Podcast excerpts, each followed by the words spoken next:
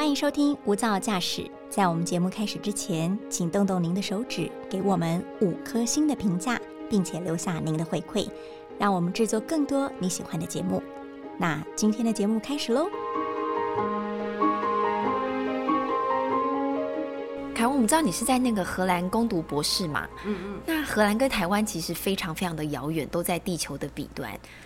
比较好奇的是，荷兰人的个性跟台湾人有没有相同相近之处？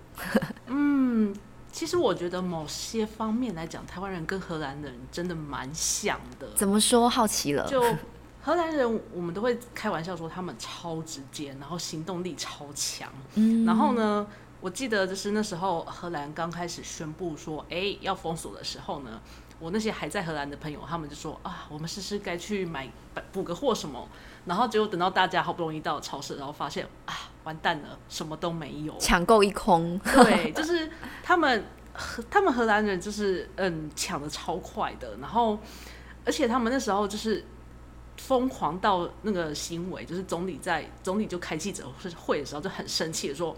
给我停止这种仓鼠行为！仓鼠，对，你说像那个小老鼠在那边囤货的这种感觉，就是那个那个老鼠不是很喜欢把就是葵瓜子塞到自己家囊吗？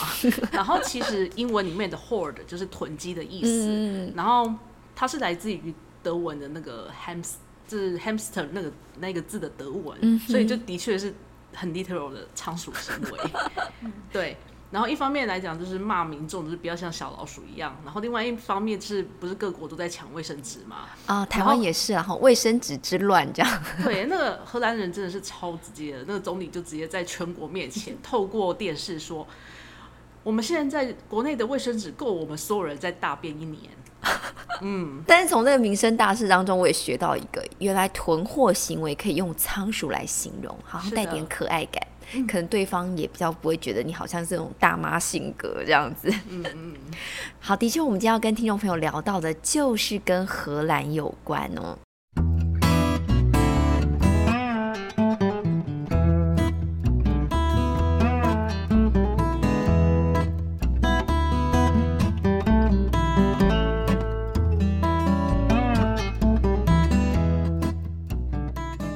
大家收听大爱电视、大爱新闻所直播的 Parkes 无噪驾驶节目《一百种看世界的眼光》。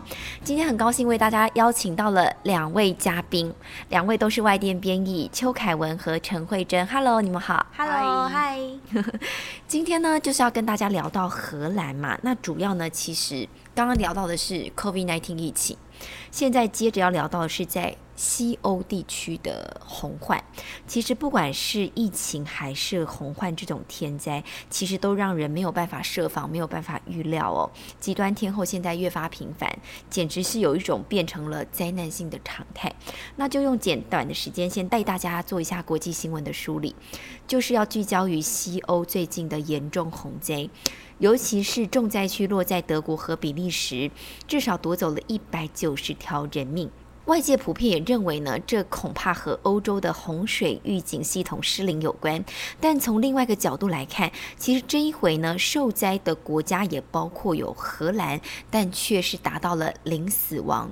外界就归功于这是荷兰完善的水资源管理基础建设，但是现在看到凯文的表情好像有点不以为然。我们等下可能要跟他聊聊，他可能有一种正反两两面的一个观点要带我们来观察了。哦，好好好好好。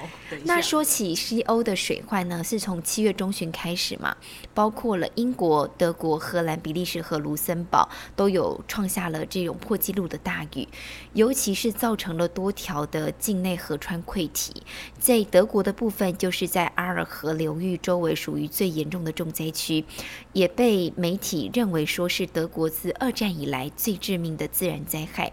那因为很多的洪水就化身为猛兽，造成了。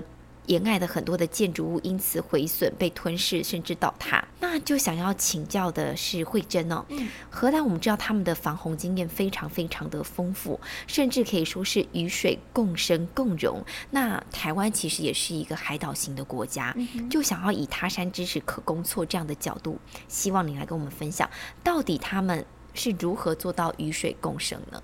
哦，我们首先可以来看荷兰鹿特丹这个城市，我们把它当做一个例子。这个鹿特丹呢，它有八成五的面积是比海平面还要低。所以当地人说：“哦，其实我们鹿特丹是一个澡盆、大澡缸这样浴场的概念。”是是是。那之所以会有这种状况，是因为荷兰人在以前争取土地的方式，就是在沼泽地筑堤，然后再把水排出去。嗯哼。那为了在澡盆里面求生呢，他们发展出非常多方法。除了盖堤防之外，还有一个很奇妙的招数。奇妙怎么说？哦，就是呢，比如说鹿特丹，它是一个寸土寸金的大都市嘛。嗯哼。那为了要争取其他的生存空间呢，他们就把建筑盖在海面上，所以他们有海上的漂浮办公室、漂浮住宅，还有漂浮花园，甚至漂浮池塘，一切都在前面冠上了“漂浮”两个字，听起来就会有一点梦幻，然后甚至有一点完美的 feel，甚至会让我联想到那种有点科技电影那种空中未来城市的这样的感觉。但是他们是怎么样让这些建筑物漂在海平面上？好，我们以漂浮花园做一个例子。它这个漂浮花园的做法呢，是先把河川和海里面收集来的塑胶垃圾呢，用热压或是三 D 列印的方式塑形，做成漂浮塑胶岛。那这个漂浮塑胶岛呢，它是每一个有五平方公尺，然后形状是六角形。六角形啊，对对对，六角形有什么原因吗？就是就是说这些岛除呃，如果是六角形的话呢，除了可以各自漂浮之外，还可以一个一个接起来，变得比较大面积，有点乐高这样的意对对概念哦。对，变成大面积以后有一个好处，就是呢上面可以种树，这些树有时候可以高达好几公尺。那除了种树之外，上面还可以有一些什么样的？哦，有有非常多功能，除了刚刚讲的这些功能，还可以在上面开音乐会。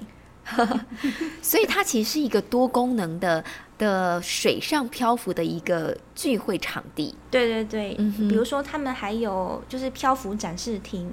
那其实最厉害的是海上落农场。嗯哼，海上落农场可以跟我们介绍一下哦。好好，海上落农场就是在海上养牛。那那怎么养？听起来就好像没有这么厉害。海上落农场听起来比较厉害。对对对，落农它的确是不不只是养牛，它确实是一个落农场。怎么说呢？因为这个海上落农场它分成呃高中低三层，最底下那一层在水下面，温度比较低，可以降温。哦。那中间的那一层呢，就是。加工区，就在那边直接把牛奶包装出货。那最上面那一层呢，就是养牛的牛栏，就是牛儿们的居住地。是的，然后牛的居住地上面还有屋顶，那个屋顶是太阳能板建的。嗯所以呢，他们的电力来源是非常永续，就是直接用自然的电，然后供给这个牛栏来使用。那此外呢，这个牛喝的水呢，是屋顶上面流下来的雨水。他们用一种特殊的滤水薄膜装在屋顶上面，所以雨水呢流到牛的那一层就可以直接拿来喝。所以听起来真的很厉害，这个水上落农场就是一个永续建筑，甚至有某种程度达到自给自足啦。毕竟它还可以把雨水过滤净化之后，就供给牛儿来饮用，觉得很设想周到哎。对对对，他们其实做这个落农场的目的，就是要让这个落农场可以自给自足。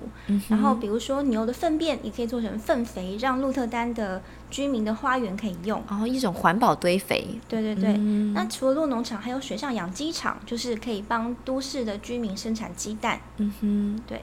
那这样有一个好处就是，食物的运输距离很短，就可以减少运输途中产生的碳排。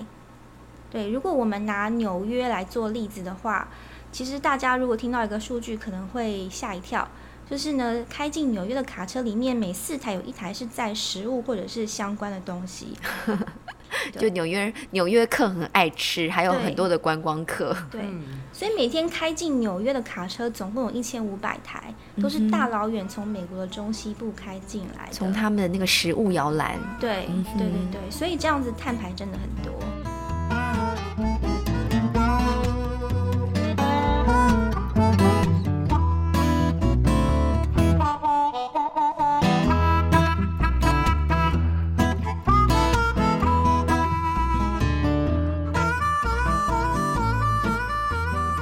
这种水上建筑，它可以自给自足的话，它有没有可以在一些比较重大的灾害，也可以及时发挥功用呢？哦，有，同样也是举纽约的例子。比如说呢，纽约，对对，因为其实呃。在那个卡崔娜飓风之后呢，呃，很多那个重建的工程，尤其是治水工程，都是荷兰人过去的。哦。那纽约本身虽然没有遇到卡崔娜，可是他在二零一二年的时候遇到山迪飓风。哦，那一次也是很可怕。对，那次之后。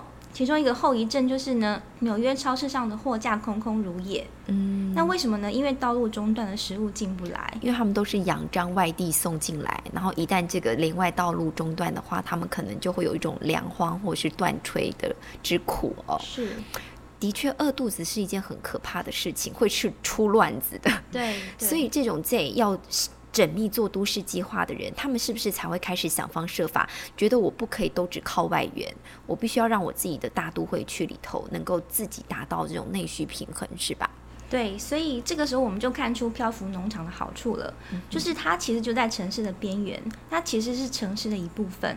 所以有了这个漂浮农场以后，城市就可以自给自足。嗯哼，那这样也不会想发生像世界一些其他的地方，例如说巴西或是印尼，呃，当地的人为了争取耕作的面积，只好把雨林烧掉。嗯哼，这种。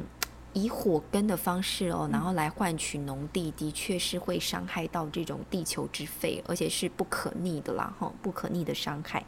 那刚刚听到了慧珍跟我们分享很多荷兰的治水科技，真的让人家眼睛为之一亮哦。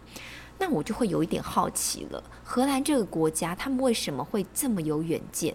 是不是和他们的这种历史或是地理渊源有关呢？